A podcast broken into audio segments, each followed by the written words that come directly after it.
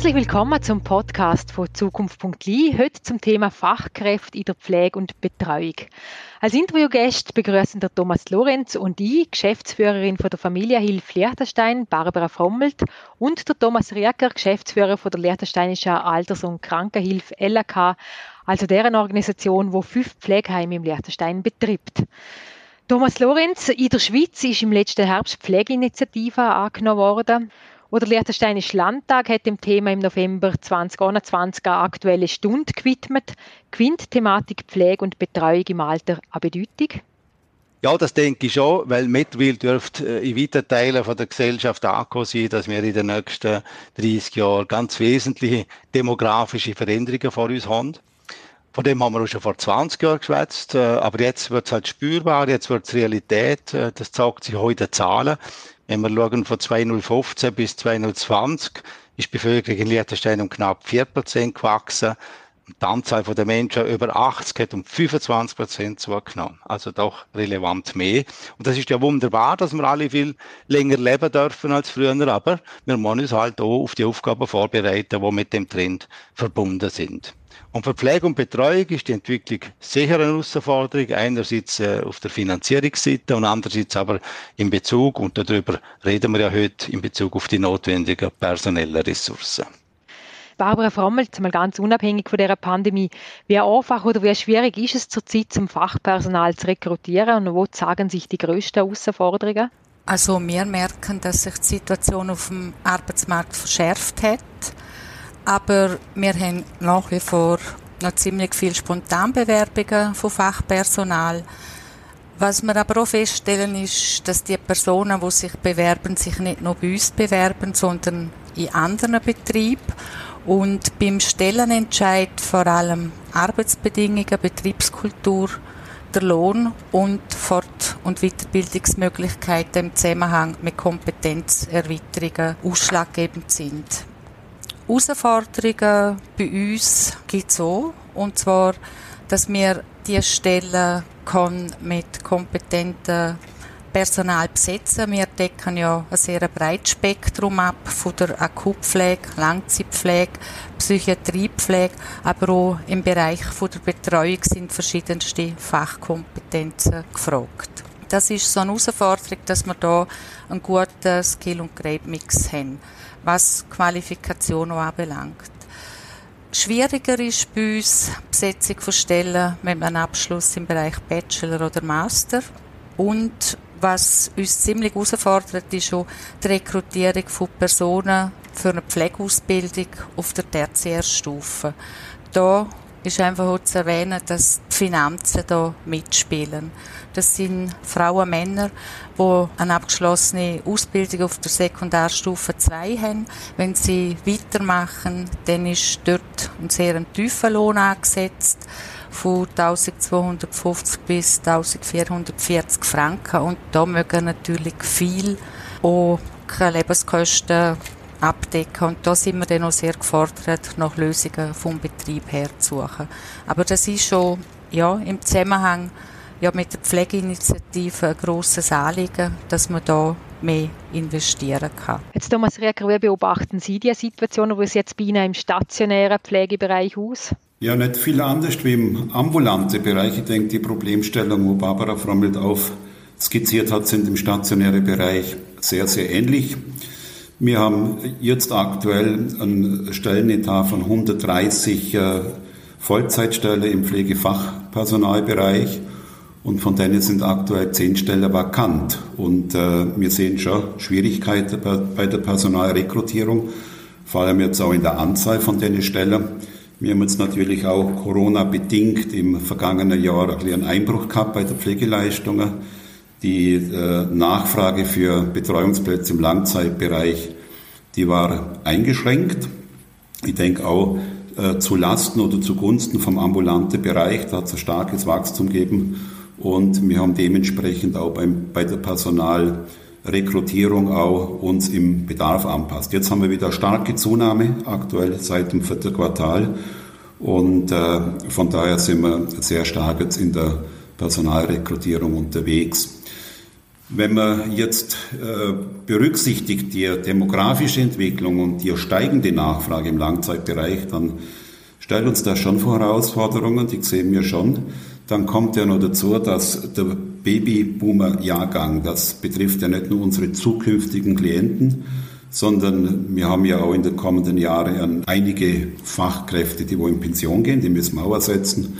Und wenn man jetzt alles ein zusammenrechnet, also die natürliche Fluktuation, Pensionierung und der steigende Nachfragebedarf, dann rechnen wir in den kommenden fünf Jahren mit circa 60 äh, neuen Vollzeitstellen.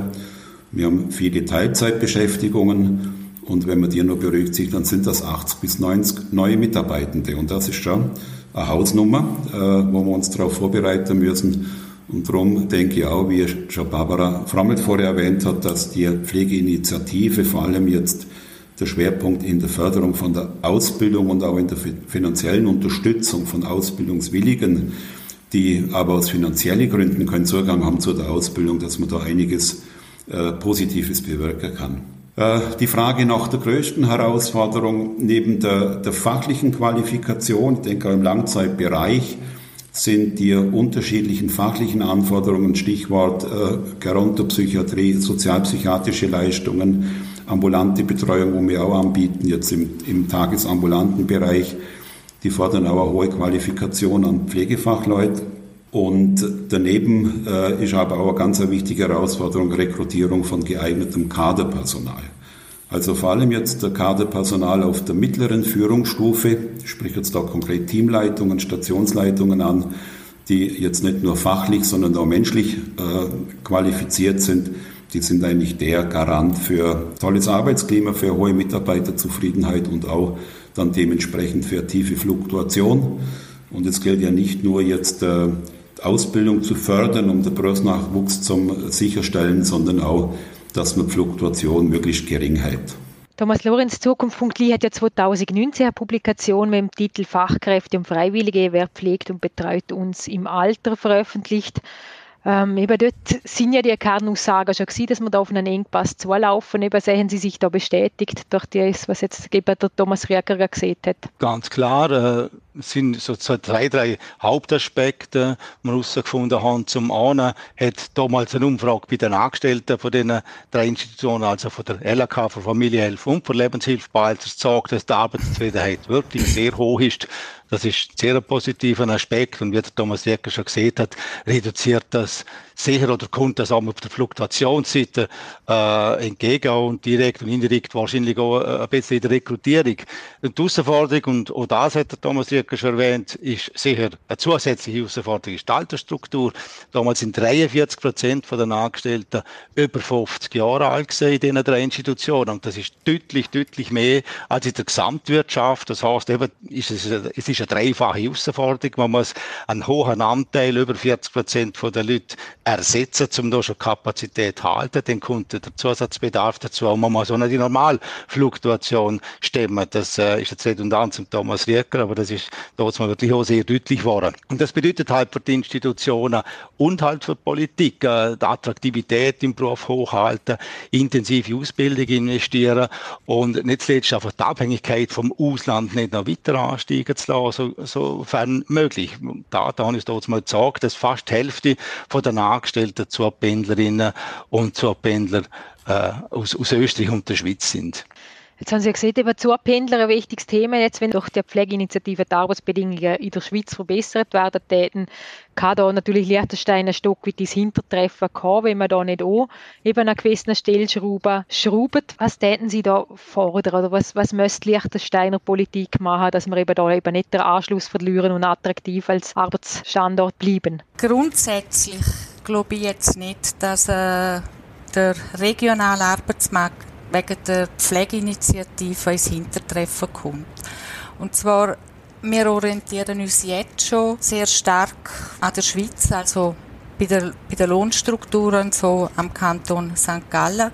Und wir sind ja in der Bildungssystematik, die ist bei uns sehr gut verankert. Ganz sicher ist aber für mich, dass das Thema mit dem ganzen Inhalt von der Pflegeinitiative das Lichteste vertieft angeschaut werden muss. Es muss diskutiert werden. Und da brauchen wir wirklich die Unterstützung auch von der Politik, dass wir unsere Attraktivität halten kann, dass man nicht ins Hintertreffen kann, so wie der Thomas Rieker und der Thomas Lorenz das schon gesehen haben. Wir würden für die Umsetzung Geld brauchen, und zwar wahrscheinlich nicht ganz wenig. Und darum, da muss Politik die nächste Zeit sich auch damit befassen und Stellung beziehen. Wie genau das gewisse Bereiche in der Schweiz ja umgesetzt werden, das ist noch nicht definiert. Aber primär darauf, der Bundesrat hat auch den Auftrag gegeben, geht es jetzt um die Ausbildungsinitiative und dort wird ziemlich viel Geld gesprochen. Wie schätzen Sie das ein, Thomas Rieker? Ja, also wir werden auch in Zukunft von Zugpendlern und Zugpendlerinnen abhängig sein und äh, das ist auch gut so. Das bringt auch eine gewisse Attraktivität für unsere, äh, für unsere Stellenbesetzung mit sich. Wir haben über 50 Prozent, wo jetzt aus der Schweiz und aus Österreich kommen, aus dem benachbarten Ausland, St. Gallen, Graubünden Vorarlberg und wenige sogar bis vom süddeutschen Raum. Und ich denke, dass wir vor allem in Beziehung zu, zu der deutschen und österreichischen Pflegesituation durchaus konkurrenzfähig sind, unabhängig von der Pflegeinitiative. Und das wird sich auch in naher Zukunft äh, aus unserer Beurteilung nicht ändern. Was jetzt Situation in der Schweiz anbelangt mit der Pflegeinitiative, da gibt es ja verschiedene Aspekte, wo dort äh, gefordert werden und wo dort Schwerpunkte sind. Da haben wir jetzt nicht alle gleichermaßen die zentrale Bedeutung für den Langzeitbereich. Ich sage jetzt nur Stichwort ähm, Verrechnung, also direkte Verrechnung von Pflegeleistungen an Krankenkassen. Das ist für den Langzeitbereich jetzt nicht so relevant. Das äh, wird auch nicht zu einer höheren Arbeitszufriedenheit oder zu einer tieferen Fluktuation führen. Ausbildung, der Schwerpunkt, der ist extrem wichtig. Ähm, da wird sich auch grundsätzlich Frage stellen, ob jetzt der indirekte Gegenvorschlag zur Pflegeinitiative nicht die schnellere Umsetzungsgeschwindigkeit nach sich gezogen hätte. Ähm, ich denke aber, dass, dass die politischen Entscheidungsträger sich durchaus der Lage bewusst sind und auch jetzt aus dem Paket von der Pflegeinitiative die richtigen Schlüsse zieht und der Bereich Ausbildung zuvorderst ähm, setzt und dort auch entsprechende Maßnahmen und finanzielle Mittel spricht. Oder?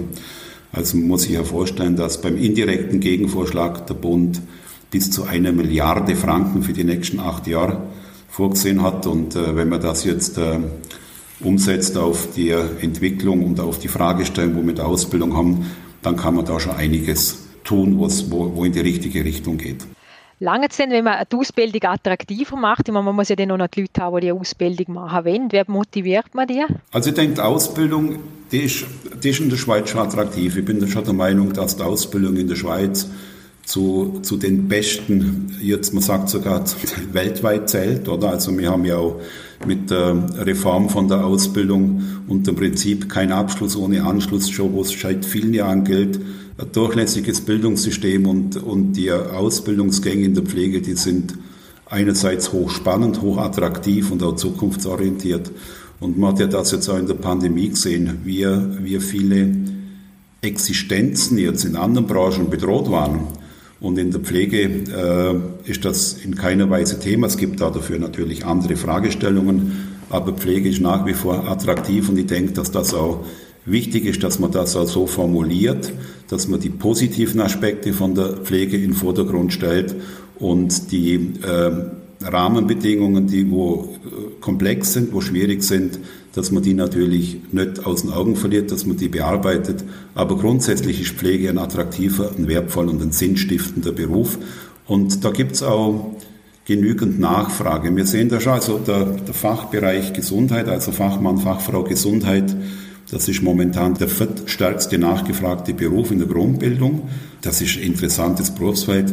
Muss einfach sicherstellen, dass nach, nach der Ausbildung entsprechende Felder zur Verfügung stehen, wo man die Tätigkeit kompetent umsetzen kann und dass auch die Durchlässigkeit nach oben sichergestellt ist. Das ist sie, aber da bin ich wieder bei der Barbara Frommelt für viele, äh, die wo direkt an den Zugang zur höheren Fachschule wählen oder dann auch weitere Studiengänge der Fachhochschulen besuchen, ist der finanzielle Aspekt wichtig. Und wenn man da Unterstützung leisten kann, nachher glaube ich, dann ist das mit ein Punkt von vielen anderen, wo man da äh, schon in die richtige Richtung geht. Ich möchte einfach noch darauf hinweisen, Thomas hat bereits schon angetönt, eben, der Pflegeberuf ist wirklich sehr ein schöner, ein sinnstiftender Beruf. Aber was man einfach nicht vergessen dürfen, wir reden jetzt da vom Langzeit Bereich und so. Und die Herausforderungen in den Spitälern, die Rahmenbedingungen und so, das sind natürlich ganz andere. Also wenn man die Finanzierung der Spitäler, dort wird einfach die Pflege zu wenig berücksichtigt. Dort stimmen die Stellenpläne wirklich häufig nicht. Und ich glaube, das macht auch den riesigen Druck, Ausstieg, weil man wirklich dann, ja, ein Stück weit hier Freude dem verliert, wo man gelernt hat, weil man es einfach nicht so umsetzen kann. Und ich denke, das ist schon im Zusammenhang mit der Pflegeinitiative und wieso das so brisant geworden ist, ist das eben immer ein Hauptthema gewesen. Und ich bin froh, haben wir, also ich denke, das hat der Thomas so, Thomas Rieker angesprochen, wir haben wirklich noch andere Möglichkeiten, Rahmenbedingungen, obwohl die Herausforderungen auf uns zukommen. Herausforderung, ein gutes Stichwort. Also ich denke, es wird nicht in einer aktuellen Stunde vom Landtag bleiben können. Also ich denke, der Landtag wird da und auch die Regierung werden sich zu dem Thema sehr in Zukunft weiter müssen Gedanken machen und natürlich auch dann zu ähm, Handlungen kommen müssen. Vielen herzlichen Dank auf jeden Fall Barbara Frommelt und Thomas Rieker, dass Sie da im Podcast Rede und Antwort gestanden sind. Mehr Infos zum Thema finden Sie in unserer Publikation Fachkräfte und Freiwillige, wer pflegt und betreut uns im Alter, abrufbar auf unserer Webseite www.stiftungzukunft.li. Ich danke fürs Zuhören und wünsche allerseits einen schönen Tag.